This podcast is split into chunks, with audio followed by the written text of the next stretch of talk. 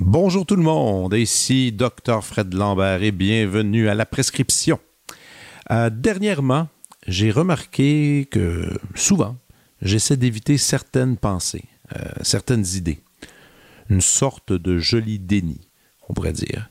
Et euh, personnellement, il y a certains sujets que je préfère ne pas offrir mon attention.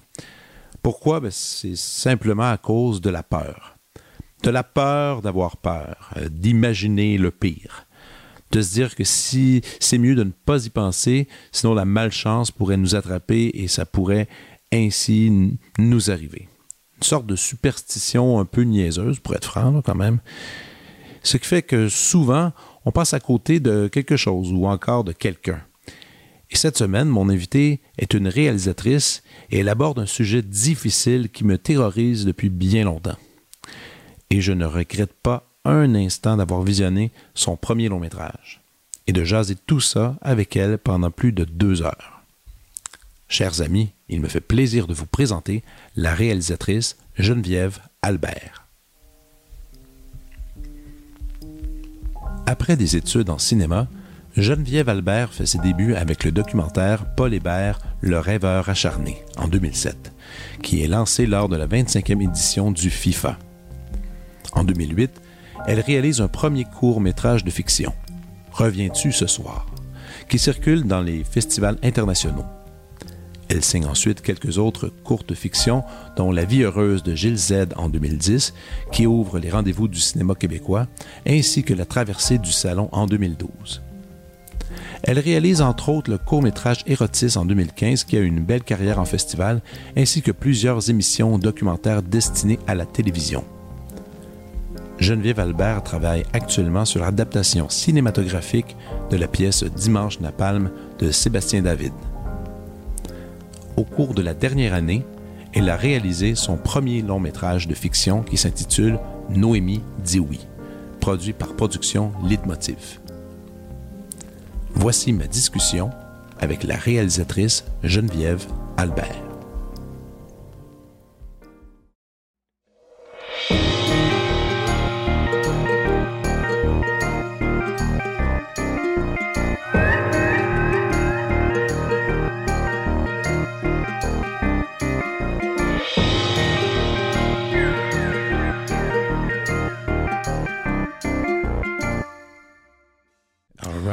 Oui, je peux te parler de mon film.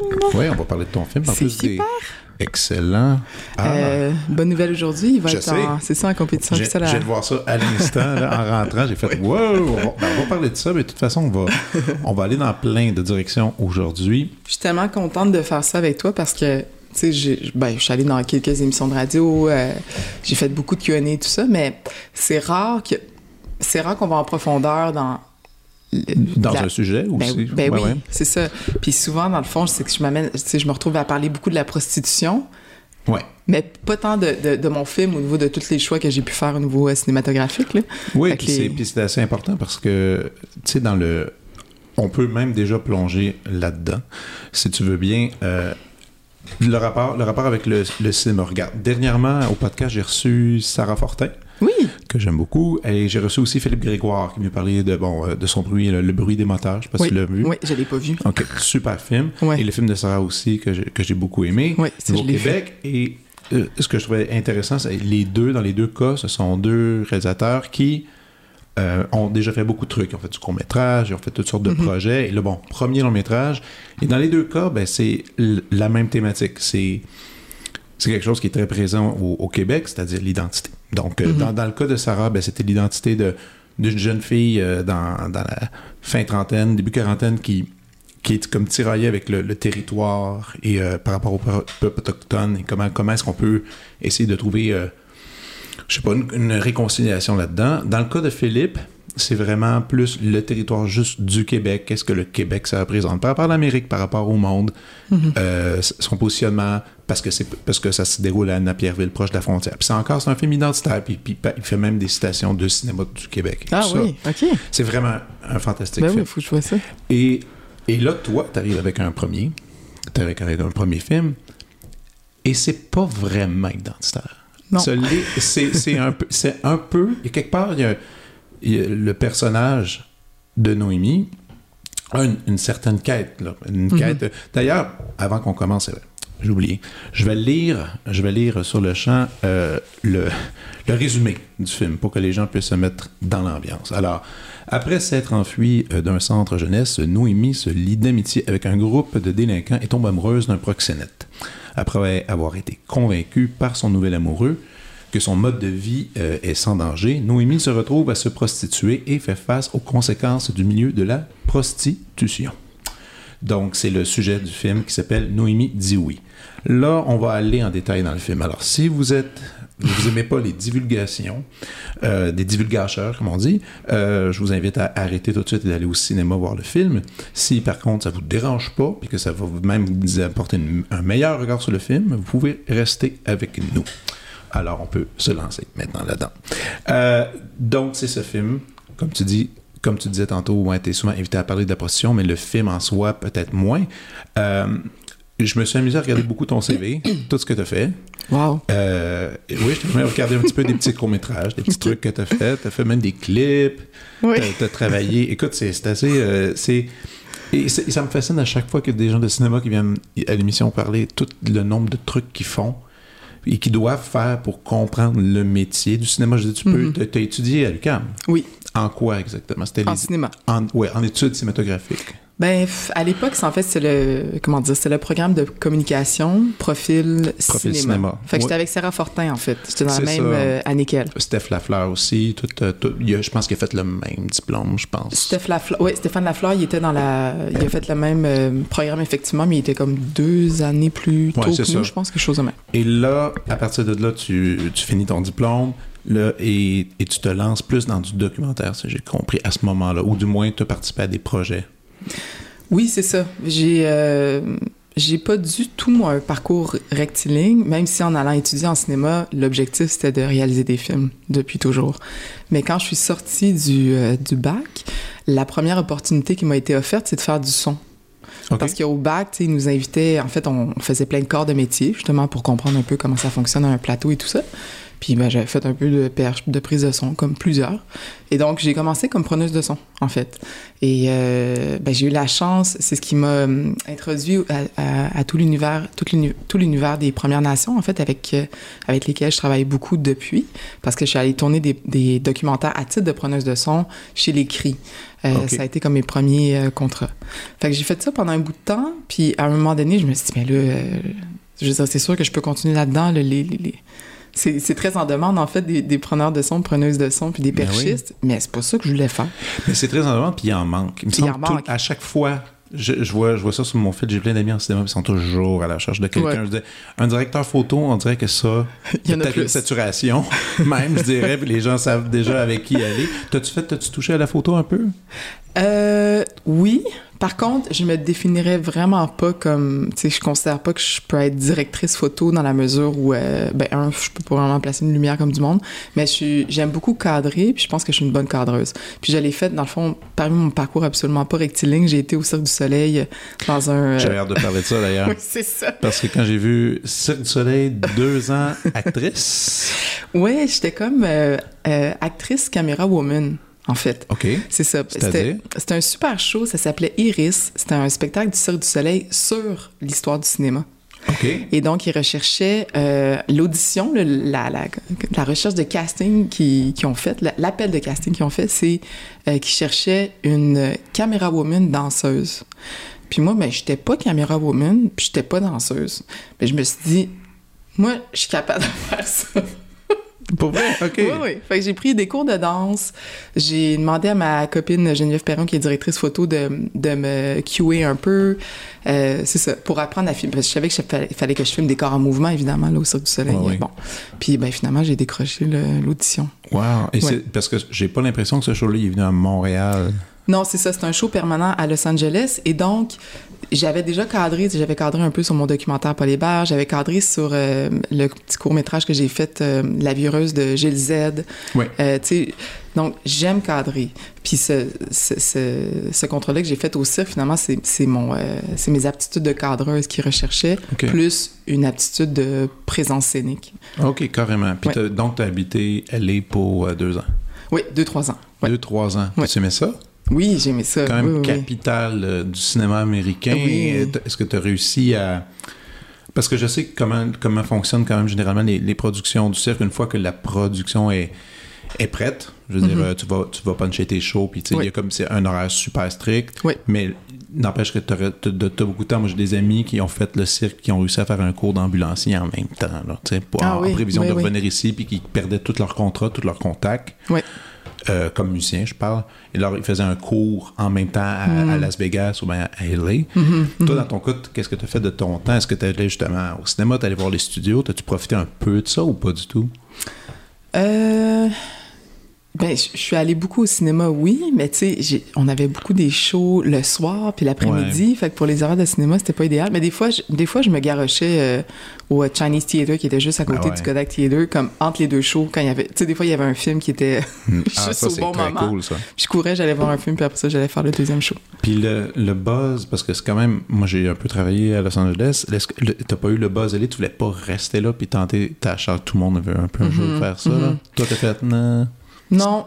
t'es Moi- assez avec le, avec le cirque. Non, c'est pas ça. C'est que, ben, moi, je veux, je, je veux réaliser des films en français. Pour l'instant, en tout cas, c'est ça que je suis capable d'écrire. Je sais pas, je serais capable de pondre un scénario en anglais, peut-être. Mais, tu sais, percer à Los Angeles, là, si tu pars de rien comme moi, c'est-à-dire que je partais de rien. Tu sais, je partais pas de, je sais pas moi, d'un court-métrage qui avait gagné le premier prix à Sundance, là. Et même encore, c'est un court-métrage qui gagne un prix à Sundance, ils t'attendent pas à aller avec les bras ouverts. du tout. Donc, tu sais, les success stories qu'il y a un peu de, de, de gens qui ont percé à LA, c'est parce qu'ils ont fait un premier film québécois qui a été remarqué, bon, c- aux Oscars. c'est comme la grosse Ouais. porte d'entrée. Puis à partir de ce moment-là, tu te mets à réaliser des choses à Los puis Angeles. même là, c'est rien de garanti. Même Ben quand non. on regarde Xavier Dolan, quand il a eu sa chance aux États-Unis, ça c'est comme moyen passé. Oui, oui, oui. Euh, c'est pas de sa faute, c'est la vie. C'est comme, euh, il y, y a quand même, un- il y a tout dans le cinéma, il y a un truc, je trouve qu'on on mentionne pas assez. C'est sûr que le gros travail, c'est très, faut, faut être vraiment, faut être discipliné, faut travailler dur, mais il y a aussi l'aspect de la chance dans tout ça qui est, qui est quand même un, qui est important. Tu veux dire, être à la place au bon moment, Ouais, avec le les bonnes personnes, bien entourées, tu sais, c'est comme il y a tout ça. Donc, en revenons à Cirque du Soleil, donc tu fais, euh, tu fais ta caméra woman show, euh, danseuse, euh, truc, tu prends l'expérience de scène, ça c'est cool. Oui. Tu cadres, c'est cool aussi. Et là, tu décides finalement, est-ce que la, la production a continué, puis toi, tu te fais, OK, je, je termine mon contrat, je retourne au Québec? Non, c'est que le show a fermé malheureusement beaucoup plus tôt que prévu. Euh, C'était un show qui était supposé durer 10 ans, puis il a duré un an et demi. Euh, ouais. Euh, donc, euh, c'est ça. Mais moi, j'avoue que ça faisait mon affaire parce que c'était une super belle expérience que j'aurais pas pu. euh, comment dire? C'était pas quelque chose que je pouvais appréhender. là. C'est comme débarquer dans ma cour euh, de façon euh, très surprenante. Puis je suis sautée sur cette, occasion-là. Euh, mais, mais j'étais prête à revenir, moi. Mhm. J'étais- Parce que je savais que je voulais retourner au cinéma après cette expérience-là. Donc, ça, ça a comme. Ça, ça a été un bon timing pour moi. Mais c'est quand même, c'est quand même cool. Puis ça, t'étais, t'étais avec quel âge? T'étais rendu dans vingtaine, fin Trentaine. vingtaine? Trentaine. T'étais, ok, Ouais. t'étais dans Ouais, trentaine ouais, déjà, OK. Donc, tu reviens à Montréal, tu te, justement, tu reconstruis tes contacts. Ouais. Tout, à, tout à refaire, tout, Tout ça. à refaire. Ta première réalisation en revenant, c'était quoi? Euh, ma. Parce Mon que, j'ai, vu que tu as fait un peu de corporatif parfois, tu avais des, des jobs euh, ici et là, tu avais Oui. le clip. Donc, Oui. quand tu es revenu, je présume que tu as comme juste bâti en faisant des, des contrats de réalisation. Ben, en fait, avec euh, l'argent que j'ai fait à Los Angeles, je me suis comme payé. euh, une- je me suis payé l'écriture de Noémie Dioui. En fait, ben- à cet endroit. Ça, c'est combien d'années? Ça fait Ben moi, j'ai travaillé, ça fait sept ans. C'est ça, j'ai travaillé sept ans oui. Mais, mais Ça euh, me fait capoter. Sarah Ouais. Fortin, qui- était venue ici, on a parlé, puis nous, au Québec, elle me disait, je pense que ça a pris 9 ans avant, d'être Ah, capable ouais. d'arriver en, en prod, là, c'est ça, oui, oui. Avant d'arriver en prod, puis Ouais. elle me racontait tout ça, puis elle dit, comment elle dit ça, elle disait ça bien, elle disait, je sais pas si je suis juste travaillante ou si je suis nounoune de, de, de persister à continuer à juste faire ça. Puis de, puis de me donner tout le temps là-dessus. Puis je trouvais ça beau parce que c'est vrai qu'il y a un peu de folie là-dedans de s'accrocher à un sujet. Puis toi, t'as- donc, l'écriture a commencé il y a 8 ans ou 7 ans. Donc, Mhm, oui. 8 ans, parce que le tournage est arrivé après. Donc, environ. 7-8 ans, j'avoue que là, je m'y perds un peu, mais Ok. tu sais, au début, je- j'avais pas du tout une déclare, une déclare de ce que je voulais faire, là, tu sais, mais j'étais comme, bon, ben, je suis revenue au Québec, je veux faire du cinéma, je veux faire mon premier film, je me, je Je me me lance. Ouais, tu te ça. lances par toi-même, par tes, Ouais, tes convictions. ouais, Euh, évidemment, on va toujours en parler parce que ça fait partie du sujet du film. bien sûr. Euh, c'est all- c'est- c'est allé d'où? D'où vient cette idée-là? J'ai lu aucune entrevue à propos de toi. Je voulais pas me Ah, laisser imprégner. Je voulais rien, je voulais rien Ben savoir oui. de ça. Je voulais avoir vraiment tes mots bruts sur le sujet. Donc, Oui. ça vient d'où ce sujet? Au départ, euh, au départ, en fait, j'avais entendu une entrevue à la radio sur une jeune fille qui était en centre jeunesse. J'ai en fait plusieurs jeunes filles qui parlaient à la radio de leur expérience en centre jeunesse. J'avais été complètement bouleversée par cette, euh, cette euh, émission de radio-là. Puis je m'étais dit, voyons, c'est quoi cette vie-là, tu sais, que, que les jeunes vivent en centre jeunesse? Puis ça, c'était avant Pods, puis son, euh, son Ouais. film 10 et demi.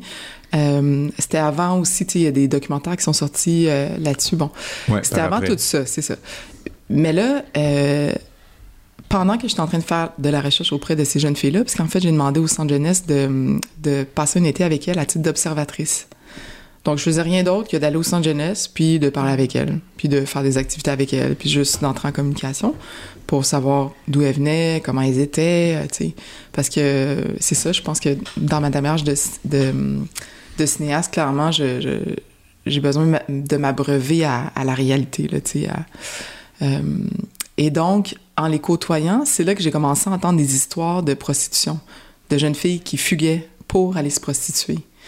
Euh, et là, là, j'en suis pas comme- Mais ça, tu as entendu ces histoires-là quand tu étais sur place? oui, c'est ça. Puis Parce- pas nécessairement de la part des jeunes filles, parce que bon, ils vont pas nécessairement le dire, mais, mais de la part des éducatrices, euh, puis des, des éducateurs. Puis ça, c'est fou parce que c'est ça, ça fait 8 ans, mettons, 7-8 ans de Mhm. ça. Moi, je me souviens que la première fois que j'ai été en contact avec cette information-là sur euh, la prostitution mineure lors du Grand Prix, parce que oui, on peut le dire aussi dans, dans le film, ça se déroule pendant le Grand Prix de Montréal, c'est, je, je pense que c'est l'année avant la pandémie. Il y avait eu une série d'articles, et ça, ça fait seulement 4 ans. Bon, toi, tu as eu le droit à cette information-là bien avant, parce que je me souviens que c'était vraiment, j'étais outré par d'apprendre ça, puis apparemment, c'était monnaie courante, que ça, ça, ça avait Mhm. lieu depuis longtemps. Donc, toi, déjà, avant même qu'on ait des reportages sur ça, tu Mhm. avais déjà les pieds dedans. Là. Mhm. Wow.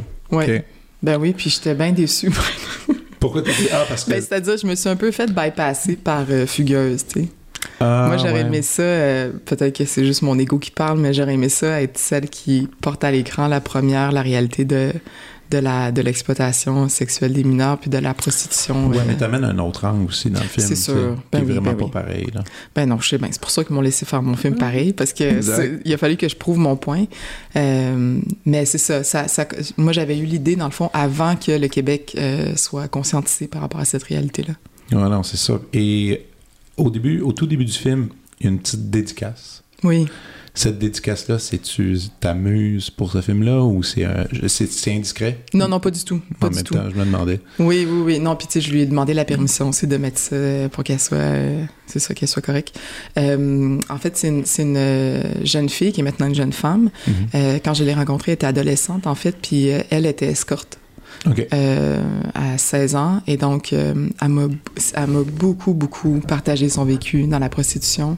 Wow. C'est grâce à elle que... C'est beaucoup grâce à elle, en fait, que j'ai pu faire un film euh, qui soit assez collé sur la réalité, là, sans tomber dans, dans des clichés autour de, de la Mm. prostitution.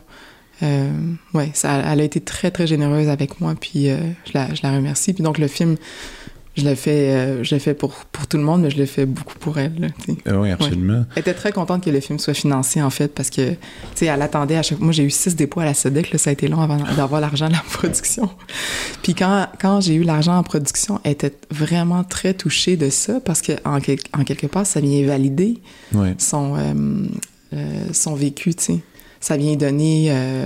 euh, ben ça, ça le rend visible, ça lui donne une, une présence dans, dans notre espace euh, médiatique. Donc, elle était vraiment touchée. Vraiment, puis dans les- tu dis, c'est bien que tu dis aussi dans l'espace médiatique, parce qu'en ce moment, les gens parlent beaucoup du film. Le film a été longtemps Mhm. à, à l'écran, c'est très cool.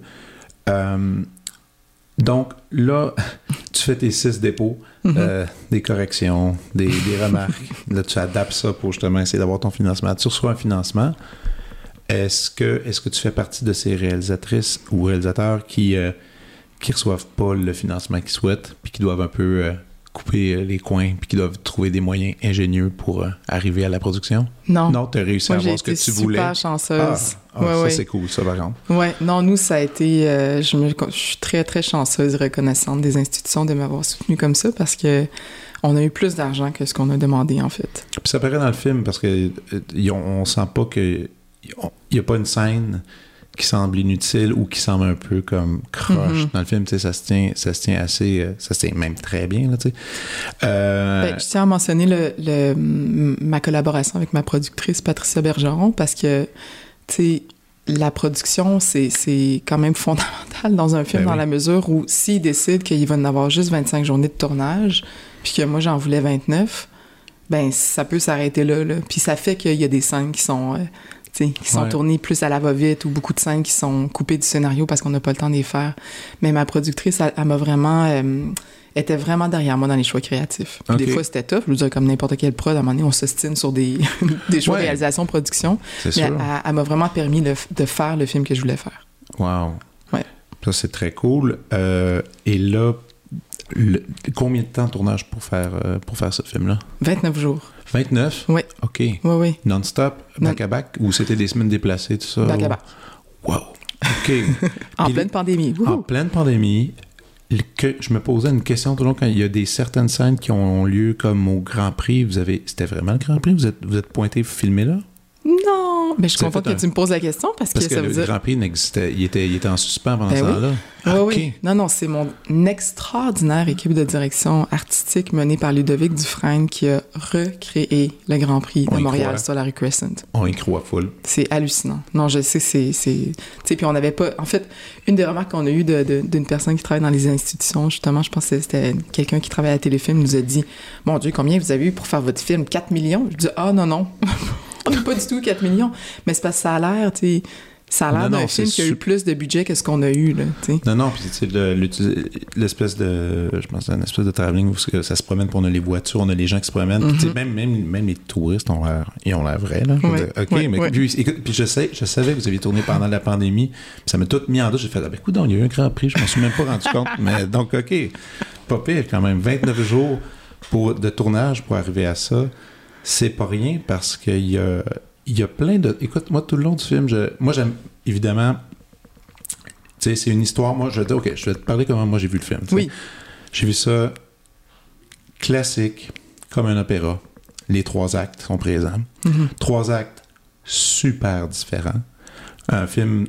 Tu sais, j'ai pas vu la bande-annonce avant de voir, parce que je voulais pas, je déteste les bandes-annonces. Moi Là, aussi, je- là, je j'aime pense que- je pense là, j'ai décidé dans la vie que c'est terminé, je regarde plus les bandes-annonces. Je, lis, je, lis- je regarde le poster, le petit, syn- petit synopsis, puis après je vais voir le film. Parce que je savais pas trop où c'est que ça s'en allait, nécessairement. Le film commence dramatique, lourd. On a Noémie qui va rencontrer sa mère avec sa mère, qui veut pas d'elle. J'étais, ah, ok. C'est- triste, surtout triste. Au début, c'est Oui, triste. ben oui.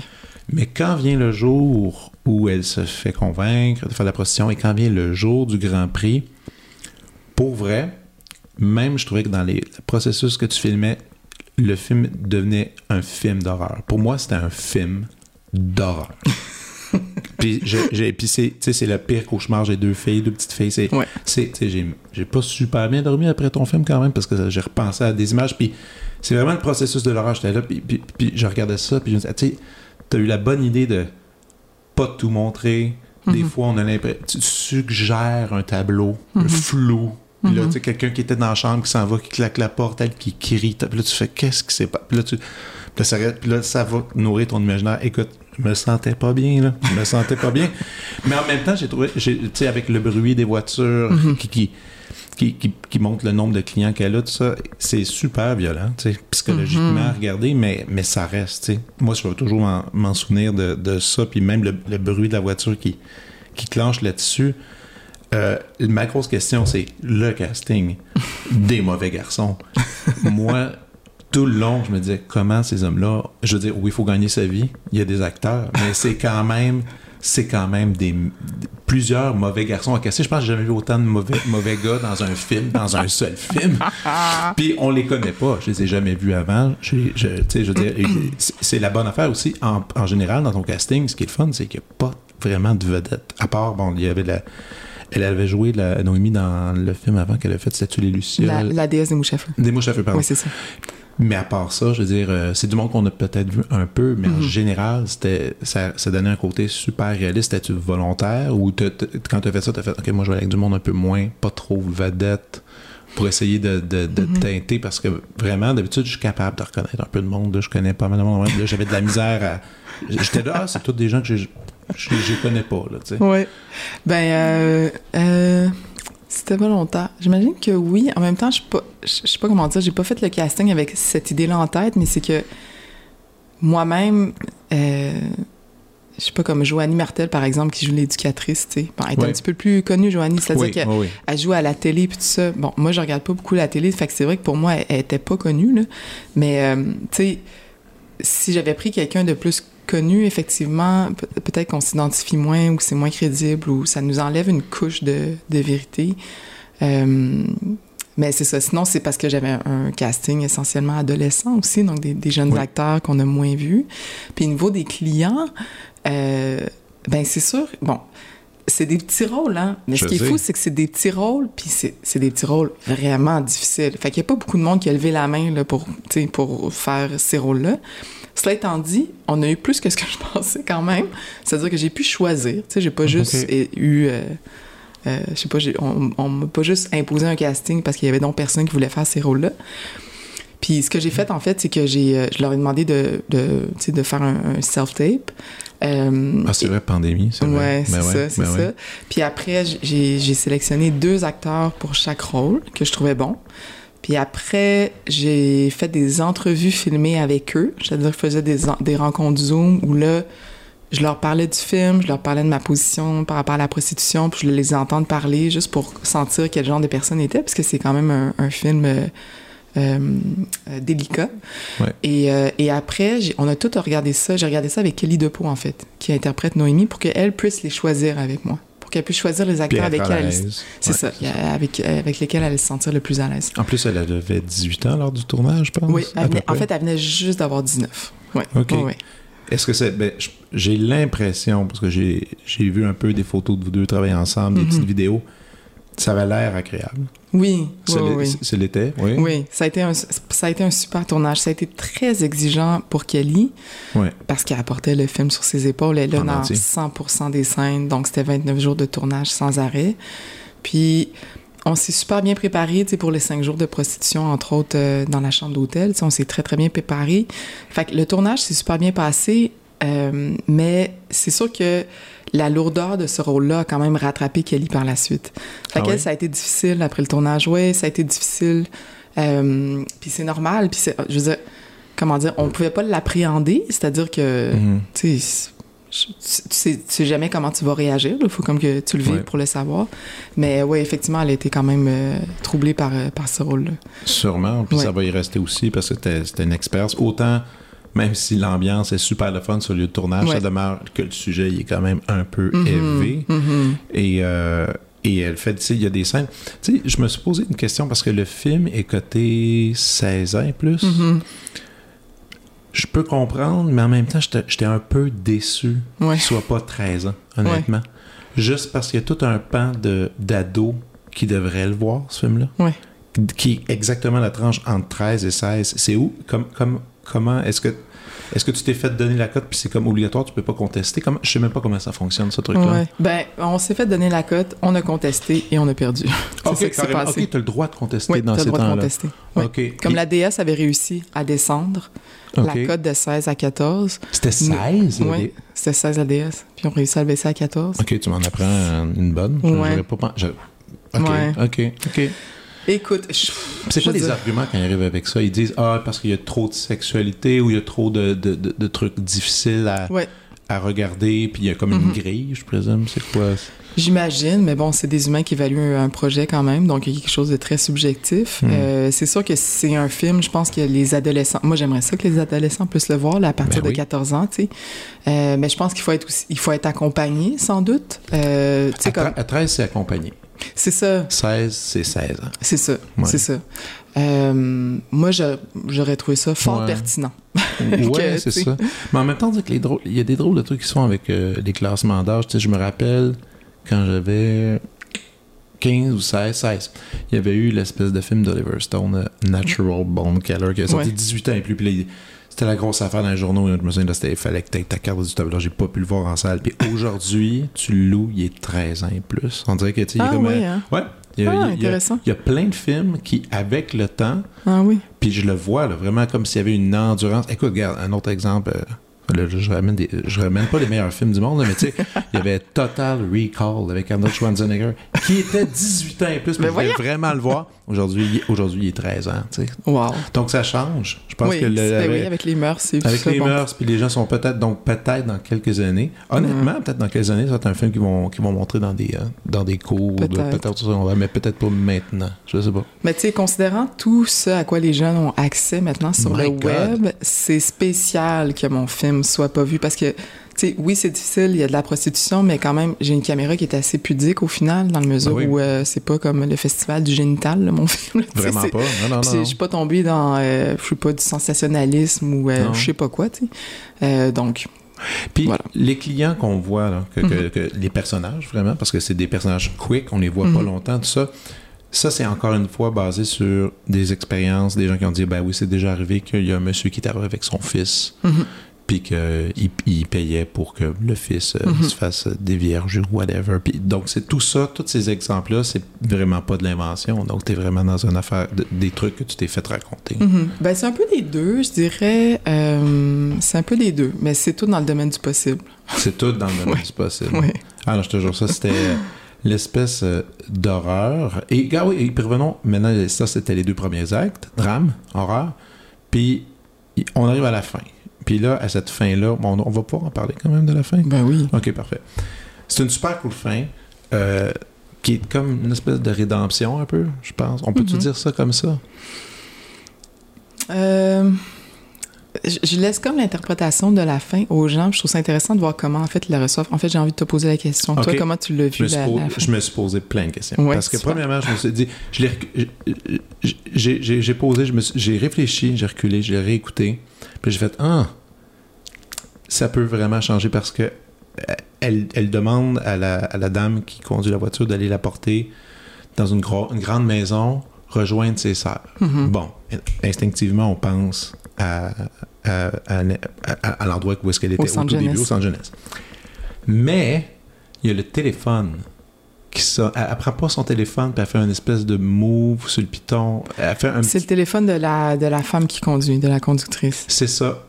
Puis là, elle, elle- elle monte dehors, elle, elle, elle prend l'air, l'espèce, elle, met, de la musique. Ouais. Là, elle se sent comme un peu libérée. Puis j'ai l'impression, pour un instant, je me dis, je sais pas si elle s'est rendue là-bas ou pas. Ouais, c'est bon. Moi, je me suis dit, je suis pas certain qu'elle s'est rendue. Mhm. Je pense qu'elle est allée ailleurs. Ouais. Moi, je suis allé là. Super. Euh, c'est bien. Moi, je, j'ai, fait une fin qui était assez lumineuse, tu sais, euh, après un film euh, quand même assez noirci. Mais c'est vrai que... Puis donc, plusieurs voient, ça comme Noémie retourne au centre jeunesse, puis Mhm. c'était juste un mauvais week-end, puis par chance, sais, elle s'en est Elle retrouve son chemin. Exactement.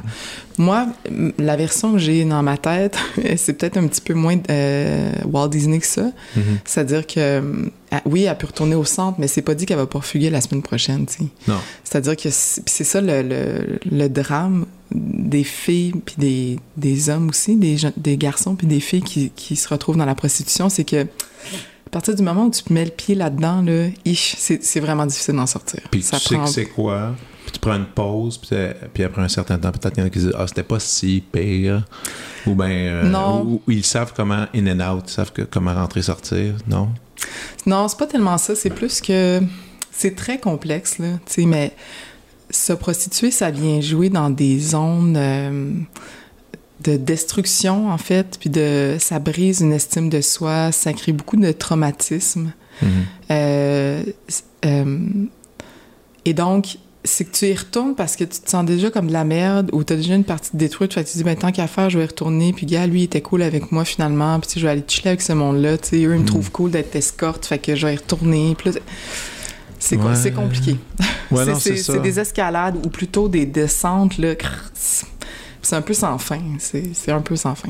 Puis en même temps, ouais, c'est ça. Ok, donc t'es pas, c'est pas si Walt Disney que ça, ton truc, dans ta tête. Ah, je suis content, je suis content de savoir que c'est ça. Parce que mais, mais- mais je le sentais, je le sentais même Ouais. dans, dans l'ambiance, dans le plan, même la musique, le regard. Comment, comment c'était même filmé? J'étais comme, je suis pas certain que c'est pas définitif comme fin. Je, je trouvais qu'il y avait une autre interprétation. Ouais.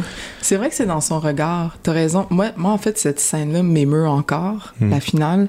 Kelly, je trouve qu'elle a, tu sais, elle crie, puis elle, elle a, elle a quelque, chose, quelque chose dans son regard où, elle essaie de se défaire, de, comme, de se défaire de ce qu'elle vient de vivre, de reprendre un pouvoir, puis de, tu sais, elle, elle crie du plus fort qu'elle peut. Ouais. Euh, mais puis donc puis ça passe dans son regard mais c'est pas comme c'est pas de la grosse joie dans son regard là c'est pas comme Ouais. il y a- il y a- Non, non, il y, y a une grosse cicatrice qui s'est faite. Sais, c'est ça Qui est maintenant, qui va être là pour toujours. c'est ça Puis c'est comment elle, elle, elle la prend, puis comment elle la patch, ou peut-être pas, ou qu'elle la laisse vivre euh, Ouais. ouverte. Là, c'est un, Ouais. peu, un peu ça. Il y avait, évidemment, moi j'étais un peu geek. Bon, moi j'aime bien regarder tous les petits détails dans les plans, puis qu'est-ce qui se passe et tout ça. tu sais. Puis moi j'aimais, tu sais, bien que le, le- le moment où est-ce qu'elle va rencontrer son ami. euh, on- je pense que c'est comme dans un centre d'achat, comme euh, elle, elle, elle- elle téléphone dans une salle de bowling. une oui ça de bowling, salle de oui, bowling oui, téléphone à l'attend. Les gens qui crient au loin, puis on sent du danger, puis que finalement, c'est la belle voiture qui arrive devant, mais qui est mille fois plus dangereuse que les autres qui étaient en arrière. Euh, toute cette espèce de truc-là, ça va toujours vite. C'est ça que j'ai remarqué dans le film, c'est que ça allait souvent vite. Des petits, des, petits procédés comme ça que j'appréciais beaucoup. Exemple aussi quand, après la première journée de prostitution, quand elle retourne, puis qu'il y a l'espèce d'écriteau, il y a un gars qui l'amène dans la chambre. Je pense que tu as mis un truc euh, en arrière-plan, c'était Never, never Stop Working. Ou, euh, euh, Pour vrai? tu n'as pas remarqué? Il y a quel- Non, il y a quelqu'un il y a quelqu'un qui a mis en arrière-plan dans le décor. C'est comme euh, Always Working. ou C'est comme une espèce de scène comme des années 50 un peu, qui est là, puis là, elle s'en va dans la chambre, puis c'est là qu'elle se fait violer. ah oui oui oui, ok c'est comme ben, un petit détail comme ça que j'ai remarqué. Puis ça, ça, je trouvais ça cool. Les mains, les mains que tu filmes beaucoup, oui oui c'est c'est la partie du corps qu'on voit le plus dans le film. c'est vrai Puis, puis ça, je puis, puis tout le long du film, je me suis dit, Hey, j'ai jamais vu autant des mains. Sais, la main que lorsqu'elle elle passe sur la, sur, sur, euh, La sur le- vitre. la vitre, Mhm. euh, la demande, la demande en, en, en mariage, on pourrait dire ainsi, ou fiançailles. espèce de fiançailles au de fiançailles. Ouais, puis la, la réglisse autour des doigts. Mhm, mhm. euh, beaucoup de plans de mains. c'est vrai? C'était-tu volontaire? Il y avait il y a- moi, après, je me suis dit, il y a de quoi qui se passe avec les doigts. Pour, euh, il y a quelque chose qui se passe avec, avec, avec les doigts. Il y, a, il y a une signification profonde sur. je- après, je me disais, ah, peut-être sur le toucher, il y a quelque chose? Mais je me suis mis à, à- à réfléchir beaucoup à ça. Je sais pas si c'était volontaire, peut-être involontaire, je sais pas. c'était involontaire Ah, c'est d'accord. volontaire ben oui c'est mais c'est c'est- la seule chose peut-être que ça traduit c'est que euh, je reste très proche très proche de mon personnage principal pendant pendant la totalité du film en fait et donc le fait de voir beaucoup de mains je pense que ça dit simplement que c'est une caméra qui est qui est près de la protagoniste euh, à tout moment. Oui, oui, c'est ça. Une Ouais, proximité. A une, proximité intimité, qui est- donc ouais, peut-être que les mains participent encore davantage à souligner. Non, puis, puis, puis, puis c'est les mains. Écoute, euh, en tout cas, je, le nombre de fois, je j'arrêtais pas de voir, de voir ce, de ce petit signe-là, puis je, je, je, l'interprétais même quand dans la prostitution, quand, quand elle, pro- elle se prostitue, il y a encore des plans de mains. En tout cas, j'étais comme. C'était des, des variantes sur les mains. Là, j'étais pogné là-dessus. Mais bon, des fois, des fois, je réfléchis trop aussi, ça m'arrive, comme, comme tout le monde. Et, euh, et, et, et finalement, tu as fait tes 29 jours, tu as terminé ça. Euh, tu as déjà fait du montage, hein, je pense. Que, oui, c'est ça. Est-ce que c'est toi qui as mis un peu la main à la pâte là-dedans euh, ou t'en as pas fait laisser ça à quelqu'un d'autre? J'ai laissé le montage à Amélie Labrèche. Euh, mais c'est vrai qu'à un moment donné, puis elle a fait un super travail.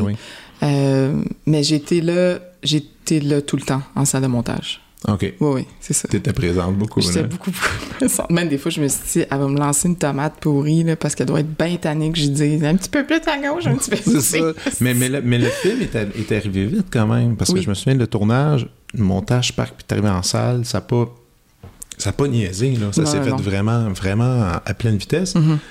Et là, et il faut, là, faut que tu m'expliques un peu les festivals, parce que là, vous, le film est pris pour. Euh, c'est quoi, comment s'appelle le festival? C'est le Festival, Film francophone d'Angoulême. C'est super le fun. Oui. Là, toi, tu vas aller là-bas, mhm. présenter ton film. Oui. C'est super chouette. Mhm.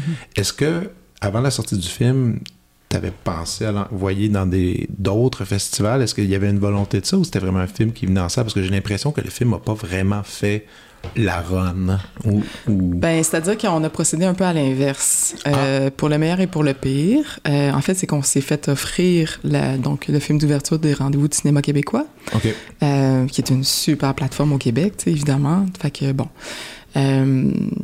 mais c'est ça. Donc, ça devenait non seulement la première au Québec, mais ça devenait la première mondiale. C'est une obligation. une fois que tu acceptes ça, ça va là, puis c'est c'est final. bâton. Mais moi, j'en étais pas consciente, pour être honnête, puis on m'a aussi peut-être mal aiguillée, euh, parce que les grands festivals, puis il y en a... Euh, il y en a quelques-uns quand même. il y en a quelques-uns qui se sont intéressés à mon film. J'ai été sur la shortlist de la quinzaine de réalisateurs, j'ai été sur la shortlist de Locarno, mais vu que c'était pas une première mondiale... T'avais pas le droit. Non. Fait que ça, ça a fait un pas pire pincement, puis c'est comme, ben, tu sais, je suis contente des rendez-vous, mais j'avoue que ça aurait été le fun que ça soit inversé. Oui, oui, je comprends. Ben, ou que le film fasse partie des rendez-vous après exact. ou quelque chose, ça. Quelque ben, oui, ben oui, parce que les rendez-vous, moi, je... J'adore ce festival, puis c'est ça, c'est être en film d'ouverture, c'est prestigieux ici, c'est vraiment un super. Euh, oui, puis je comprends aussi l'idée. Je comprends l'idée aussi de vouloir faire les autres festivals, euh, que ce soit la quinzaine ou euh, autre événement de la sorte, parce que tu ben, Du moins, de, c'est parce que tu sais, pour espérer moi, avec ce film-là, j'espérais justement euh, aller en festival à l'international. C'est pas tous les films qu'on fait qui se ramassent à l'international. On, croise très, très fort les, les, les doigts, ben oui, les mains, encore une fois. On, se croise très fort les doigts pour que ça, ça nous arrive, que nos films soient sélectionnés. Mais c'est pas sûr qu'ils sont sélectionnés, tu sais. Hmm. Puis il y a plein de films là, qui sont présélectionnés dans des grands festivals, finalement, qui le font jamais. Donc, c'est sûr que c'est...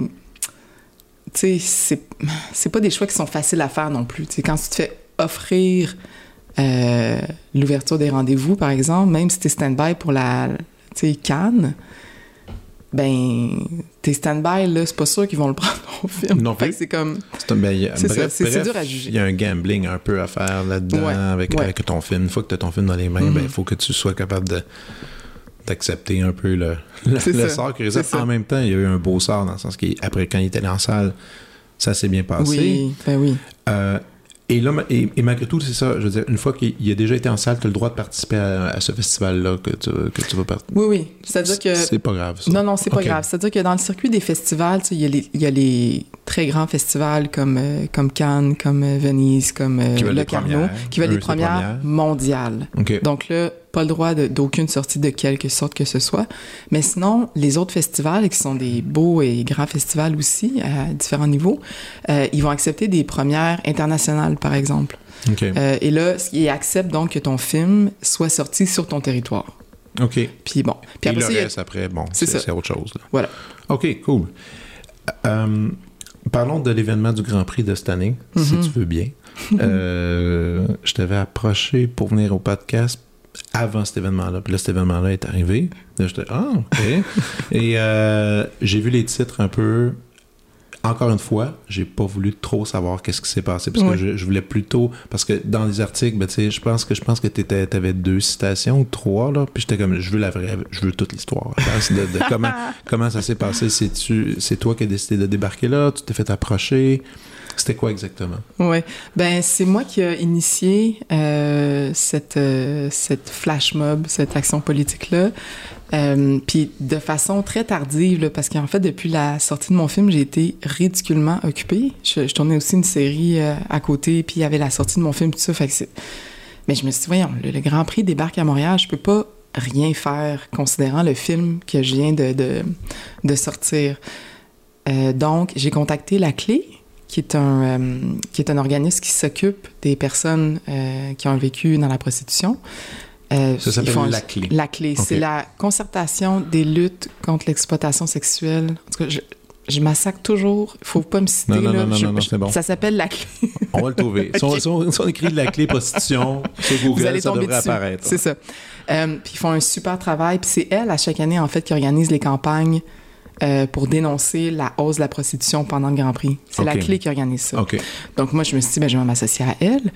Euh, et donc, je leur ai pitché mon idée. Je dis, écoutez, moi, je viens de faire un film, tu sais... Sur où- le sujet. Exactement. Il y a une jeune fille qui tombe dans la prostitution pendant le Grand Prix de Formule 1. J'ai l'idée de faire une espèce de ciné-parc sur la rue Crescent, au beau milieu des festivités, euh, pour protester contre ça. Puis voilà, euh, me suis servi de mon film euh, à cette fin-là. Fait que j'ai refait un montage de, de juste les scènes de prostitution, en fait. Puis on a loué un, on a loué un gros camion, là. Jesus. Oh, Juste oui. le, le bout que j'identifiais comme film d'horreur, là? Oui, c'est ça. OK, OK, J'ai sélectionné le Oh film d'horreur. J'ai garoché ça sur un gros écran Oh LED sur une remorque juste devant Crescent au coin de Sainte-Catherine. Devant les Ferrari tout ça, là, qui Ouais, traînent, là. devant toute la foule qui, tu sais, puis l'idée c'était dans le fond, euh, c'était d'aller euh, foutre le bordel un peu là où les, les, le- les touristes sexuels sont. Évidemment, tous les, les passants qui sont sur la rue Crescent pendant les festivités sont pas des clients de la prostitution, évidemment. Nécessairement, évidemment. Mais c'est sûr qu'il y en avait parmi nous, n'est-ce pas? Mhm. Et euh, voilà, c'est un grand coup d'éclat qui, euh, qui, qui a eu euh, des belles répercussions. Oui, des belles répercussions, il y a eu des médias, tout ça, mais moi, je veux savoir sur le terrain. Mhm. Est-ce qu'il y a des gens qui sont venus confronter ces idées-là? Ou est-ce que vous êtes fait Non. insulter, mais ou les gens ou, je- ou les gens regardaient ça un peu avec distance et, euh, et questionnement? Oui, Euh, on a eu de tout, mais c'est drôle. Tu sais, moi, je suis pas, euh, je suis pas une très bonne militante. J'ai pas beaucoup d'expérience. Je fais pas ça. Tu sais, moi, j'ai euh, faire un film, dans le fond, ça, a été ma façon d'ajouter une pierre à l'édifice de ma contestation euh, sociale par rapport à ça. Euh, mais sinon, je suis une piètre militante, pour être honnête. Là, bon. Euh, puis- mais pendant qu'on faisait l'action, je, je sais pas comment dire, je me suis complètement détachée de, de ce qui nous entourait. Moi, je faisais mon affaire. J'ai comme pas tellement été consciente des réactions tant que ça. Euh, Il y a eu quelques... euh, quelques doigts d'honneur et autre Ah chose. Oui, oui. Mais globalement, c'était... Tu sais, il y avait beaucoup de... En fait, je sentais qu'on était très encouragés dans cette... euh, dans cette action-là, il y a beaucoup de monde qui ont pris des vidéos, qui ont pris des photos, euh, des, des parents qui passaient avec les, en- les enfants qui expliquaient ce qui se passait. Fait que c'était intéressant. Ben moi, je pense qu'à Montréal, si on est honnête, je pense que la, plus la grande majorité des gens haïssent le Grand Prix. En Je général, un- moi oui, je pense que oui. Oui. Oui, oui. Mais la ville est déserte, les gens fuient la ville pendant ce temps-là, les Airbnb sont pleins. C'est un événement, moi ce que je vois, c'est surtout que c'est un événement économique. Les, Ben les oui. commerces aiment le Grand Prix, ils n'aiment pas le Grand Prix, mais ils aiment le Grand Prix, Ouais, mais monétairement. c'est ça. Mais c'est pas un événement que les, que les gens apprécient tant. Beaucoup, juste sur ma rue ici, sur la rue Berry, Oui. Tout d'un coup, tout le monde a un chandail rouge de Ferrari là, pendant une fin de semaine. C'est louche, tu sais. Puis moi, ça me rend, ça me rend bizarre, là, tu sais, de voir, de voir cette, cette clientèle-là, donc qui, qui sont présents sur l'île. Donc, euh, c'est, mais, mais c'est quand même, je me disais, ça arrive à Montréal. Mhm. Sûrement que tu as pris contact avec d'autres gens. Je veux dire, les événements sportifs euh, gros comme ça, tu sais, Super Bowl aux États-Unis aussi, il y a eu mhm, beaucoup de mhm. prostitution pendant ça. Il y a eu des, il y a, eu- il y a des descentes euh, dans des villes où est-ce qu'ils ont réussi à démanteler des, des, des réseaux de human trafficking euh, pendant le Super Bowl. Ah ça oui, hein? arrive, ce genre de... Ben ça oui. arrive assez. Puis, et l'idée du Grand Prix, sûrement qu'il y a une discussion aussi à faire avec d'autres villes où est-ce qu'il y a d'autres Grands Prix où Ah. probablement c'est ça Oui, qui oui. arrive. Ah, c'est la même, c'est la même chose qui le se même passe scénario. dans. Oui, oui, c'est exactement le même scénario qui se passe dans tous les grands prix à travers le monde. C'est pas, c'est pas original à Montréal d'être comme tout. ça. Pas du tout. Mais tu as raison de le souligner. En fait, non seulement c'est dans tous les grands prix de toutes les villes du monde, mais ça, ça va de pair avec les grands événements sportifs, comme les Ouais. Coupes du Monde, le Super Bowl, tout ça. Malheureusement, c'est des, c'est des grands événements qui viennent avec une très forte hausse des touristes. Et donc, les proxénètes puis les gens dans le milieu sautent sur l'occasion pour essayer de faire le plus d'argent possible. Avec le tourisme, Mhm. c'est vraiment ça la relation. Tourisme, mais des fois, je me dis, c'est en l'événement plus- sportif qui déborde de testostérone étrange ou de Des fois, je me demande si c'est pas ça, tu sais. Ben, c'est une excellente question. Euh, tu sais, je serais curieuse de savoir, on a le festival de jazz, par Ex- exemple, ici, il y a Moi, je de pense- touristes, je c'est pense- pas la même gang. Je pense pas qu'il y a moins de Non. prostitution pendant les francopholies. Exact, exact. Non, il y a quelque chose avec le sport, la testostérone puis la, ma- la masculinité. Il y a quelque chose la testostérone qui est dans le tapis. Tu Oui. vas à la Coupe du Monde, le monde sont furieux, là. Je veux dire, sont euh, out of their minds, tu sais. C'est ça. Puis des fois, je me dis, peut-être, c'est ça. Peut-être c'est l'espèce de, de truc malsain qu'on retrouve dans, ce- dans le sport. euh, dans le sport d'équipe euh, où on essaie de battre l'autre, tu sais, alors que si tu regardes euh, des Olympiques, tout ça, ça aussi, je pense pas qu'il doit avoir. En tout cas, je sais pas. Il y a Ça, une je sais pas pour les Olympiques, je sais pas, mettons, pour les, euh, les tournois de, de tennis. Je sais, Ouais. pas pourquoi j'ai l'impression qu'il y en a moins, mais. Peut-être on là, se trompe, je- Peut-être mais- qu'on se trompe, là. Faut comme pas. euh, Non, mais, non, mais on, discute, là. On, On discute, discute, on discute juste d'idées, puis on se pose des questions. Si Ouais. quelqu'un qui nous écoute qui a les réponses, Oui. s'il vous plaît, envoyez-nous un email. Ça serait Ça serait, ça serait, ça serait le fun à, à savoir qu'est-ce qui se passe exactement. Ouais. Euh, là, ce film-là, on peut quand même le qualifier, je pense, d'un pas pire, pas pire succès pour, ben, pour un film, point final, mais aussi, en plus, c'est ton premier film, c'est ça qui est Oui. cool. Euh, c'est terminé. Là, Non, le film, non, mais non, le film, le film continue à être distribué. tu vas parler de ton film. Mais est-ce quand même, est-ce que, en ce moment, t'écris un peu? T'as dit tantôt que tu as réalisé parallèlement une série. Oui. T'as-tu oui. le droit d'en parler ou t'as pas le droit? Oui, j'ai absolument le droit d'en parler. Oui, c'est une série documentaire pour Radio-Canada qui s'appelle Les Ambassadrices. C'est avec euh, Rebecca McKinnon. Puis, dans le fond, c'est un peu sa quête à la rencontre de, de 12 femmes, euh, 12 Québécoises qui ont quitté le Québec pour aller euh, s'épanouir professionnellement à l'étranger. Ah? Ouais. Donc, Farah Alibé fait partie des femmes qu'on suit à la NASA. Oui. Euh, euh, Laurie Rousseau-Neptune, c'est une, une astronome à Hawaï. Mhm. Euh, Daphné Cousineau est chez J. Michou en Europe. Mais voilà. c'est quoi, c'est quoi l'angle de la série? C'est dire qu'elles étaient obligées de quitter le Québec pour s'épanouir parce qu'elles trouvaient, elles trouvaient pas ce qu'il fallait ici ou c'est plus sur l'ambition, sur le rêve? Plus sur euh, l'ambition. OK. Oui, sur l'ambition, sur le courage, sur... Euh, oui, sur... sur, euh, Sur les diffé- différents angles de, de, de voir quitter sa patrie pour aller euh, s'épanouir un peu ailleurs. Parce que c'est un peu ça quand même, parce qu'il y a Ouais. certains métiers qui obligent, si tu veux aller au bout du truc, faut que tu quittes des fois.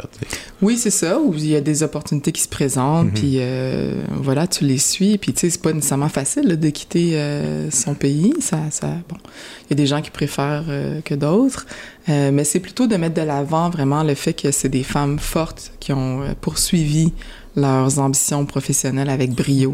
Puis Ouais. c'est donc, tu sais, il y a plusieurs femmes en fait qui répètent que tu peux pas devenir quelque chose que tu ne vois pas. Donc, l'idée de la série, c'est de porter à l'écran des femmes pour Mhm. que des jeunes filles se sentent inspirées puis sachent qu'elles peuvent devenir. euh, Autre chose, Exactement. euh, Elles peuvent atteindre des grands sommets dans toutes sortes de domaines différents. Puis que. euh, voilà, que- et en voici la preuve, donc. Wow! Mhm. Et dans ta série, peut-être nous vendre un petit punch. Si, si ça te dit, y a-tu y a-tu une des rencontres qui t'a le plus surprise que, que tu t'attendais pas du tout? Euh, Mon Dieu, c'est difficile parce que, tu sais, on reçoit tous les rapports de recherche, puis ça, fait que c'est comme si quand je pars en tournage, tu sais, je. euh, des parcours qui m'ont le plus impressionné. Ou qui t'ont surpris, nécessairement. Ouais. Mettons que tu as fait Ah, je m'attendais. que justement, que, que- que- comme une jeune, une jeune fille qui va écouter l'émission, qui va faire Ah, on peut faire ça. Est-ce qu'il y en a eu une personne qui t'a fait réaliser ça?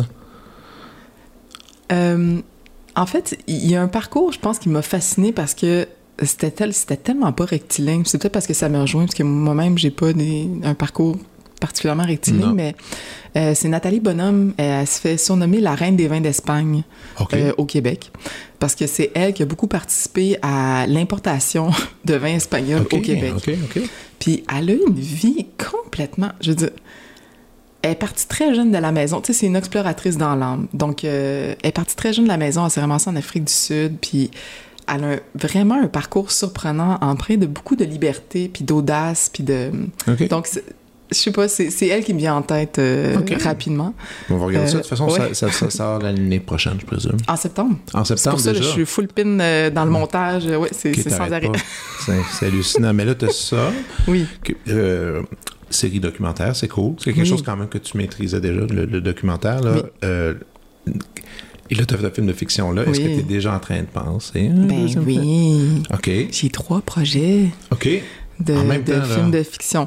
Euh, que tu en même réfléchis, temps, là, je veux oui, dire, que c'est tu, ça. que tu élabores. là. Exact. Ils sont pas tous au même stade de, de- de- disons, d'écriture. Euh, Il y en a un, ben, il y en a un dont je peux parler. C'est, euh, euh, j'ai eu le soutien, en fait, de la SODEC il y a quelques années pour euh, adapter la pièce de théâtre Dimanche Napalm de Sébastien David. Ah oui? Ouais, Cool. que j'avais beaucoup aimé. Puis Sébastien, c'est un ami aussi. Puis j'étais comme, hey Seb, ta pièce, c'est vraiment bonne. Moi, Ah j'ai envie d'adapter ça. Wow, Euh, ça, c'est très cool. contre. ouais, ouais. Fait que là, c'est ça, aujourd'hui, justement, je suis en train de travailler là-dessus. Là. Ok. Je, je m'y remets tranquillement. Parce que, évidemment, réaliser un film, ça fait que t'es complètement euh, absorbé par... Tu pour moi, c'était un, un an et, euh, et trois mois, c'est comme pas mal à temps plein. Ouais. C'est ça. Fait que j'avais pas le temps de faire d'autres choses. Mais là, enfin, je- en fait, je suis contente là, parce que les- cette espèce de porte-là qui s'ouvre de nouveau, cet espace euh, euh, que je vais avoir devant moi. Donc, je suis bien contente. Cool. Et là, les deux autres projets, parce que là, c'est évidemment l'adaptation de Sébastien et David, c'est cool, mais c'est quand même une adaptation. Oui. Donc, tu as un texte qui est donné à toi, tu sais, tu pars de là. Ouais. Bon, c'est cool. Je Et- le triture énormément d'ailleurs. Je sais pas si. Il va falloir que j'y parle bientôt parce que je sais Ah ouais. pas s'il va accepter que ça s'appelle Dimanche Napalm encore. Mais euh, ouais, je, je- voilà. Ben, Mais est-ce que tu continues à faire des, des projets solo d'écriture un Oui. peu comme ton film? OK, donc tu Oui, continues à aller là? Oui. Est-ce Les, que... les deux autres projets de films, c'est des. euh, Il y en a un qui est très personnel en fait. euh, OK. euh, ouais. Un peu à l'instar de. J'ai hâte de voir ça va être quoi mon, mon parcours cinématographique sur le long terme parce que, tu sais, j'ai un côté indignation qui est très fort chez moi. C'est, donc, Ouais. c'est mon indignation face à la prostitution qui m'a, qui a été un moteur de création hyper important pour faire Noémie dit oui. Puis il y a plein d'autres idées de films qui sont portées par ce genre de, de- d'indignation que cette capacité à m'indigner qui m'a été transmise par mon père qui est du même acabit. Euh, mais euh, j'ai aussi un côté euh, érotiste, tu sais comme mon court-métrage érotiste. Oui. Donc, euh, tu sais, comédie romantique, c'est-à-dire qu'on est très, très loin du film d'horreur puis du, du drame social. Ben oui. Fait que c'est ça. Je pense que je vais, je vais osciller un peu entre les deux, deux pôles constamment. Peut-être pour ma santé mentale aussi, ça va me faire du bien. Ouais, mais une comédie, Mais- c'est tout un autre style de, pour, pour filmer, pour Mhm. créer. C'est même la mise en scène, c'est comme complètement différent. Une comédie, ça peut être cool. En tout cas, ça pourrait pas être plus à l'opposé de ce que tu viens de faire. Ça serait, ça, non, mais ça serait, non, mais moi, je trouve que c'est une, bo- c'est une bonne idée, tu sais, après, puis tu reviens au drame. C'est ça, mais comme tu dis, c'est difficile de, c'est difficile peut-être d'évaluer maintenant ça va être quoi ton parcours, parce que là, tu Mhm. peux pas non- nécessairement te, la- te donner des limites de création, tu sais. Si, t'as- si tu files d'aller dans une direction, tu y vas, puis... Ben, ce que j'ai appris avec Noémie dit oui, c'est que pour faire un film, ça va avoir l'air peut-être une grande banalité, là, mais faut vraiment, en tout cas pour moi, faut que je sois hyper, hyper, hyper portée profondément par mon scénario, mon sujet. Parce que c'est tellement de travail. Euh, Ouais. Tu sais, la réécriture, c'est de la réécriture. On dit souvent ça, là. Mais c'est ça, tu reviens sur ton projet euh, moult fois, tu as beaucoup de non habituellement avant d'avoir des oui. Donc, euh, ça m'a appris simplement que euh, pour, mes, pour mes prochains films, je, je vais vraiment m'assurer qu'ils soient euh, profondément ancrés dans mon cœur et mes convictions, quelles qu'ils soient. Ça peut être des convictions de relations amoureuses. Oui, oui, absolument. Ouais. Mais c'était le cas là. Là, ah ben oui, c'est C'est ça. ça. Là, c'est que c'était absolument le cas. Euh, Mais ça, ça vient ça pas avec une lourdeur. Oui, ça t'a porté, mais ça vient pas avec une lourdeur en même temps. non. Parce que moi, quand je vois des films dramatiques, surtout dans. OK, il y a des drames de fiction, Mhm. fiction, tu sais. Mhm. Dans ce cas-ci, c'est de la fiction, mais ça se peut et c'est arrivé. Et, Mhm. et Mhm. donc, quand tu vas, quand tu touches à quelque chose de super réaliste comme ça, ça te fait pas, ça fout pas le cafard un peu des fois? Non. Wow. Ouais, non, c'est ça. Euh, Écoute, moi, C'est- on dirait que la, la réalité, la vie est tellement dramatique que je m'entoure de comédie là, pour, pour oublier des fois le, le réel, là, mais parce qu'avoir les mains, tu sais, même musicalement, des fois, je joue des, je joue des pièces que c'est, c'est triste. Puis si je passe deux heures de temps à jouer ça dans la même journée, ben je, je commence à, ça, ça, ça déteint sur mon humeur, ça déteint sur moi. Mais toi, Mais ça, ça, je comprends. Je pense que la musique m'affecte plus, en fait, possiblement, Ah que, mettons, tout le- le- l'investissement que me demandé la Noémie dit oui. Mais non, surprenamment, tu sais, moi, dans le fond, par rapport à la prostitution, je ressens une grande impuissance en tant qu'individu. Qu'est-ce que tu veux que je fasse, je... à part d'en parler, tout ça. Mais bon, là, j'ai pu en faire un film. Donc, moi, ça m'a donné... Ça, comment dire, ça a été un peu un antidote à mon impuissance, en fait. Je me suis dit, Ouais. ben moi, j'offre ça. Je- J'offre euh, ce film-là pour éveiller les consciences, puis pour juste faire un film. C'est-à-dire qu'on. Sais, mon film, c'est. Comment dire? Je n'ai pas voulu faire de l'éducation avec mon film, mais Non. tant mieux si ça, ça fait avancer le, le dossier. Puis revenons euh, rapidement au film parce que c'est quand même prostitution chez les mineurs. Mhm. C'est quoi tes positions par rapport à la prostitution chez les majeurs? Euh, c'est la même. La Euh, même? bon, tu sais, la prostitution des mineurs ou l'exploitation sexuelle des mineurs, c'est c'est un give-in que tout le monde est contre ça. Mhm. c'est- comme être. Non, non, euh, mais ça, c'est unanime. C'est ça. Là, il n'y a personne qui dire- s'ostine là-dessus. Là. Non, non, non, non. L'ostinage qu'on commence à 17 ans et 365 jours, Mhm. c'est-à-dire à 18 ans. Euh, Puis moi, en fait, je considère que la prostitution, c'est une violence à l'égard des personnes prostituées, essentiellement des femmes, mais aussi des hommes. Et donc, euh, ça s'inscrit dans un, dans un contexte où c'est des, euh, c'est des euh, relations profondément inégalitaires qui unissent les hommes et les femmes dans cette transaction-là. Pour moi, il y a une violence qui est propre au fait d'être acheté. Il y a une violence qui est propre au fait de qu'on nie entièrement ce qu'on est. C'est-à-dire que dans, dans le rapport prostitutionnel, il y a quelqu'un qui paye, Mhm. puis ça, ça lui donne le droit de coucher avec toi, même si toi, ça te tente pas. Il y a toute une négation de la personne qui existe parce qu'il n'y a aucune prostituée qui a du désir. hein. C'est Mhm. c'est l'inverse qui se passe là.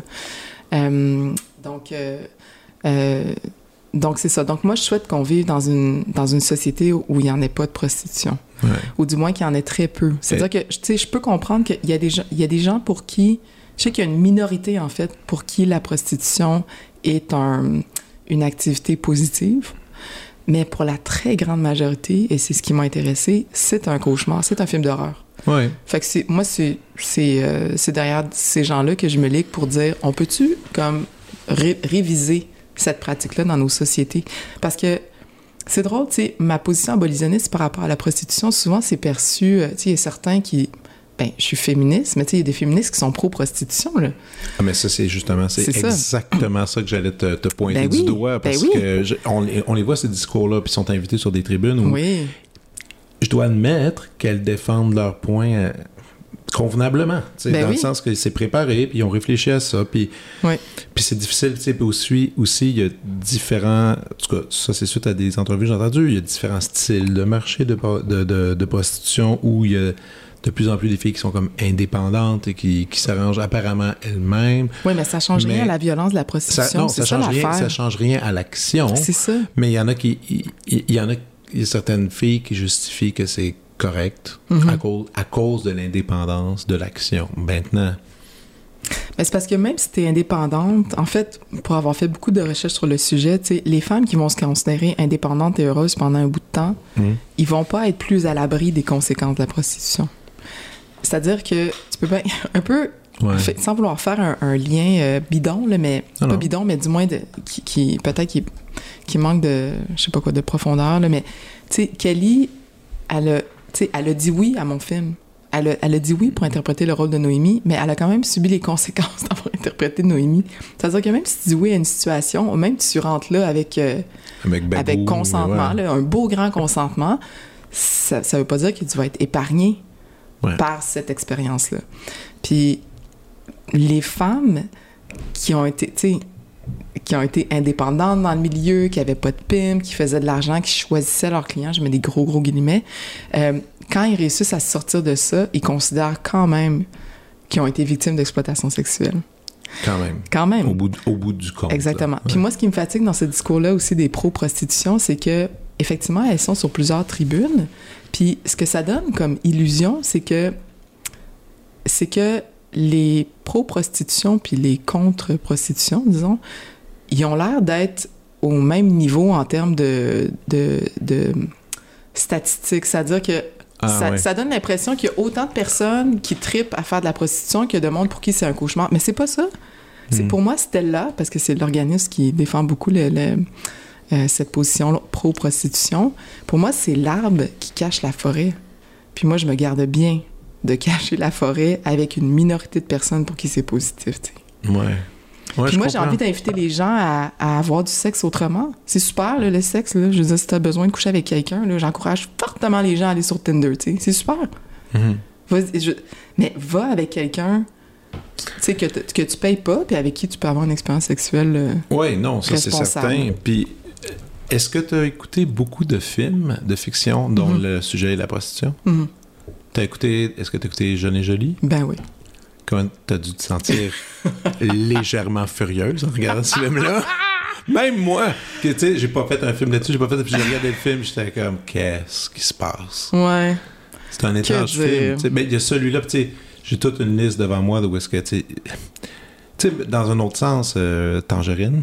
T'as- T'as-tu vu Tangerine? Ouais, j'ai vu Tangerine. Tu sais, c'est quand même, c'est de la prostitution, mais tu sais, c'est Ouais. c'est quand même une comédie de mœurs, un peu, ce ouais, Tu sais. ouais, ouais. Et euh, Florida Project, que tu as dû probablement voir Ouais, ça, aussi. super. Ça, ça, quand même, ça se rapproche plus, un peu plus Ah, ben de, oui. regard. C'est terrifiant aussi, avec une petite fille qui, ça. qui est impliquée là-dedans. Non, ça, c'est super. Mais mais il y a un peu de tout dans le, dans le, dans le cinéma dit de prostitution, dans Mhm, lequel on mhm. voit un regard euh, sympathique, un clin d'œil, un peu comme Jeune et Jolie, puis d'autres qui vont être un peu plus euh, arides. Mhm. Mais il y a quand même un évent. Tu sais, c'est pas. tu sais, les- Il y, a même- y a même des fois un certain romantisme Oui. là-dedans qui s'établit. Tu sais, Leaving in Las Vegas. euh, tu sais, il y a quelques films comme ça où est-ce que tu.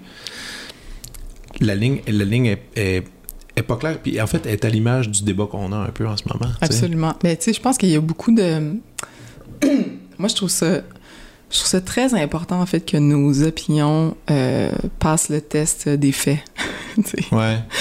Euh, donc, je pense qu'il y a beaucoup de monde qui ont un regard sur la prostitution qui est pas documenté. Puis ça donne lieu à, selon moi, ce genre de scènes-là euh, en cinéma ou en télévision qui sont plutôt du côté euh, du romantisme puis euh, du glam Du glam, puis de ouais, c'est tigidou, tu sais. Bon. Euh, mais c'est ça. Quand, quand tu regardes les, les faits, puis comment vraiment se, tu sais, comment ça se passe dans ce milieu-là, je vois pas comment tu peux vraiment défendre ce genre de scène-là dans un film, tu sais. Comment tu te positionnes par rapport. Ben, là, je saute à un autre affaire, mais ça a rapport avec le cinéma un peu. Mais Oui. tu sais, euh, pornographie euh, et euh, OnlyFans, là, ça c'était la- l'affaire de- qu'on a connue dans la dernière année, justement. Mhm. Ou encore une fois, on parle d'indépendance financière dans Mhm. laquelle une fille peut finalement faire beaucoup d'argent Mhm. Avec son corps sans être en contact euh, physique avec un Mhm. autre humain. Mhm.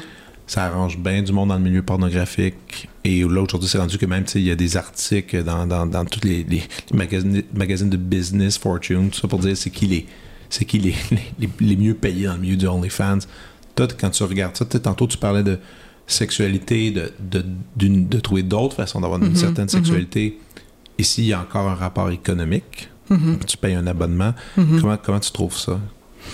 Euh, pour OnlyFans, mettons? Ah, je- en fait, OnlyFans. ou pour la, la porno? Les deux, un Euh, peu, tu sais. Comment, Ben, tu, comment tu vois ça? les deux, déjà, parce que, tu sais, en porno, c'est des vrais humains qui se rencontrent. Ben, je peux pas trop OnlyFans prononcer. aussi. OnlyFans aussi, c'est rendu que les. Ah oui, ils se la- rencontrent? ouais, l'affaire, c'est que maintenant, pour la, les, art- actrices porno, Ouais. pour faire plus d'argent, vont faire du contenu exclusif sur OnlyFans. C'est comme ça parce qu'au lieu, de Ah. au lieu de tourner sur une prod où est-ce qu'ils sont payés Ouais. tant pour la journée, ils font Ouais. Ben, je vais faire je vais faire une petite prod maison. Je vais prendre Puis je vais faire bien plus d'argent. Puis c'est, c'est que là, il y a des actrices porno qui, en ce moment, frôlent le, le, le demi ou le, le plein million par année en faisant ça. Ah oui. Et, Euh, et ouais. les filles le disent, préfèrent ça comme, comme modèle économique, comme, euh, comme condition de travail, parce Ben, qu'elles sûr. parce qu'elles contrôlent la- les partenaires avec qui elles travaillent, elles, elles contrôlent même, tu sais, parce qu'aujourd'hui, avec, Mais tu, tu parles peux- de OnlyFans ou de la porno? c'est les deux. C'est lié ensemble. Parce que maintenant, la Ouais. pornographie, tu sais, oui, il y a des sites pornographiques qui sont Mhm. publics, tout ça. Mhm. Mais aujourd'hui, les, les actrices porno gagnent mieux leur vie sur OnlyFans. En restant à distance. C'est comme Ouais, euh, du sexe à... exactement. OK. Du sexe à distance, qui est Ouais. une nouvelle. On, moi, ça, moi, ça me fascine parce que je paye Netflix puis je trouve que c'est super trop cher. mais c'est le même prix pour être abonné à une actrice porno sur OnlyFans. Donc, faut, faut vraiment que tu sois dédié. Moi, j'ai- j'ai jamais encore rencontré, à moins que mes amis ils sont bullshiteux puis ils me cachent leur vie, mais j'ai pas encore rencontré quelqu'un qui est abonné à quelqu'un sur OnlyFans. Mais apparemment, il y en a beaucoup de gens qui le font parce Ah qu'il oui. y a un modèle économique. Ben, juste la fille de la fille qui, qui je sais plus son nom, celle qu'on baptise la fille de Lucam, là, que, la, la- la- celle qui a pris un- une photo nue avec son diplôme, euh, Ah ouais. qui, qui, qui, qui est partout sur une québécoise puis qui est comme qui fait des une tonne d'argent là-dessus tu sais Tu vois-tu ma face dubitative ouais ouais de fille vois, qui est vraiment pas au mais courant? ça t'as- ça t'aurais un super sujet t'aurais un super sujet à développer là-dedans pour ben, un peu en continuité avec ça mais c'est assez fascinant la, la tournure des choses en ce moment mais il y a un paquet d'articles là-dessus puis les gens les gens les gens sont encore curieux de se se poser la question si tu correct c'est pas correct? Comme tout un truc d'éthique qui est pas clair encore avec ça sais.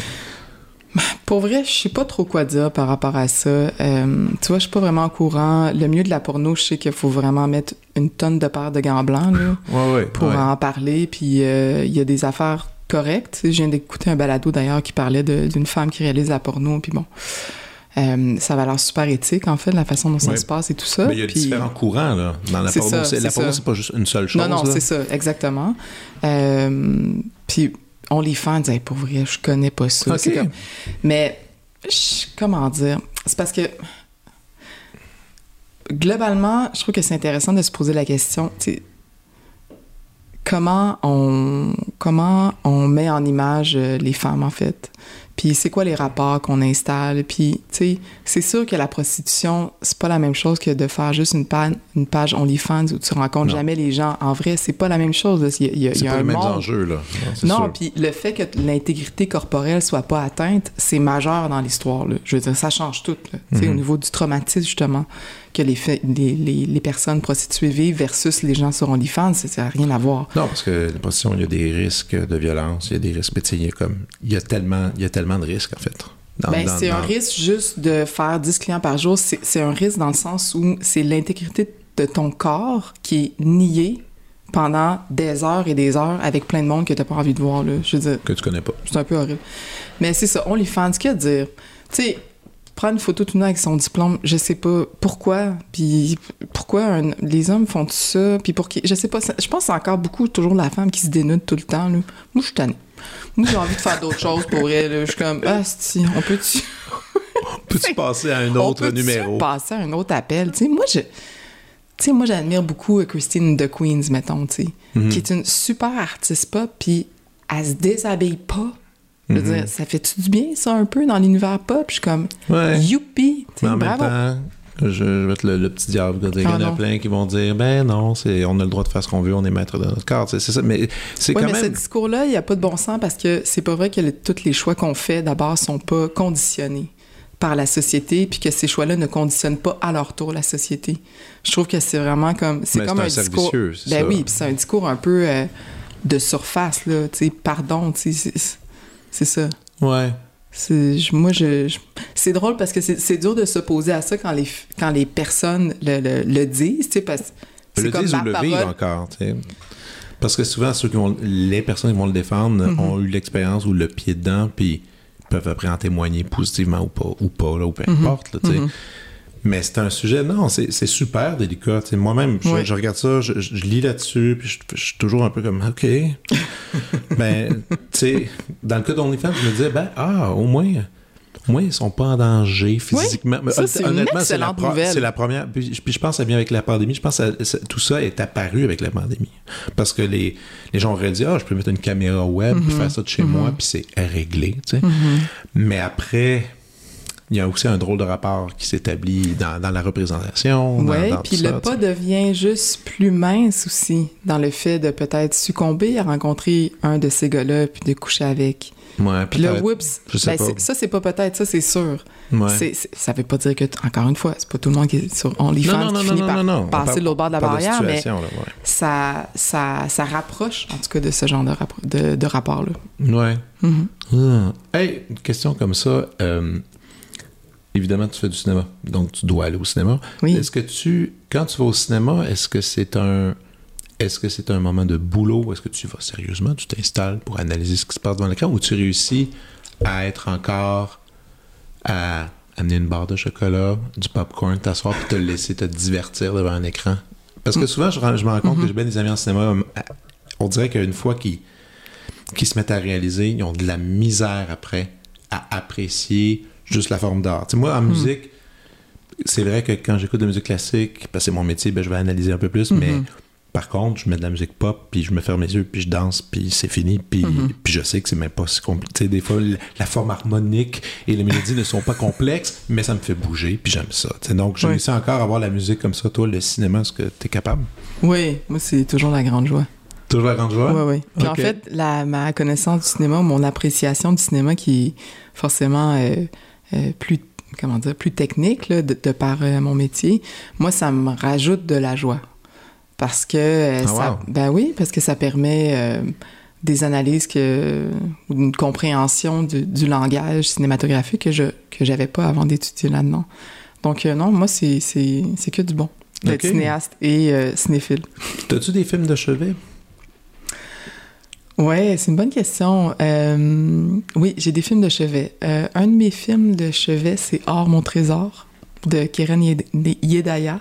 Je ne connais pas. Euh. C'est un Or, mon trésor. Ouais, Or. O-R, entre parenthèses. Mon Trésor. C'est un film israélien de 2004 qui a gagné la caméra d'or à Cannes cette année-là.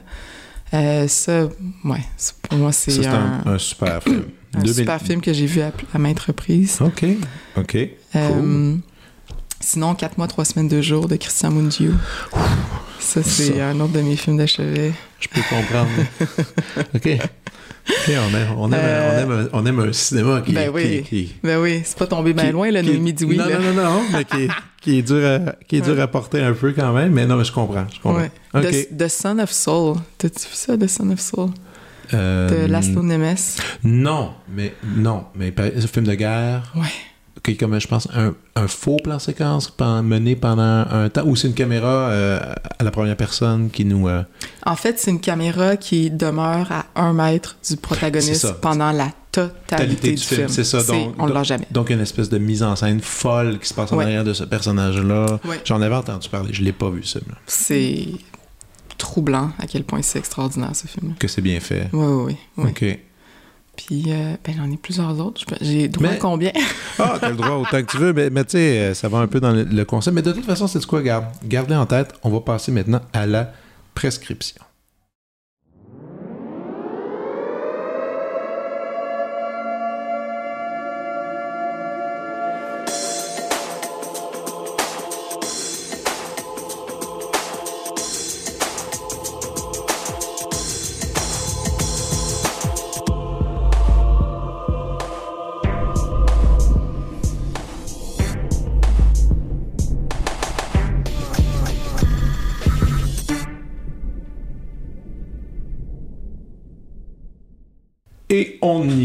C'est toi qui vas ouvrir le bal. Je t'écoute.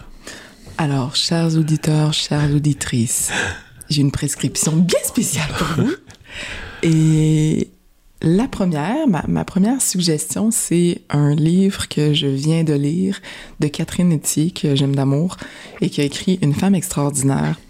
Et je dois dire, en fait, euh, comme toi, je, je n'aime pas les teasers et j'aime rien, en fait, qui peut me, me dévoiler à l'avance ce que je m'apprête à lire ou à voir. Bon. Fait que j'avais rien lu sur son livre. J'ai été surprise parce que c'est un livre qui parle beaucoup de, de mort puis d'idées suicidaires.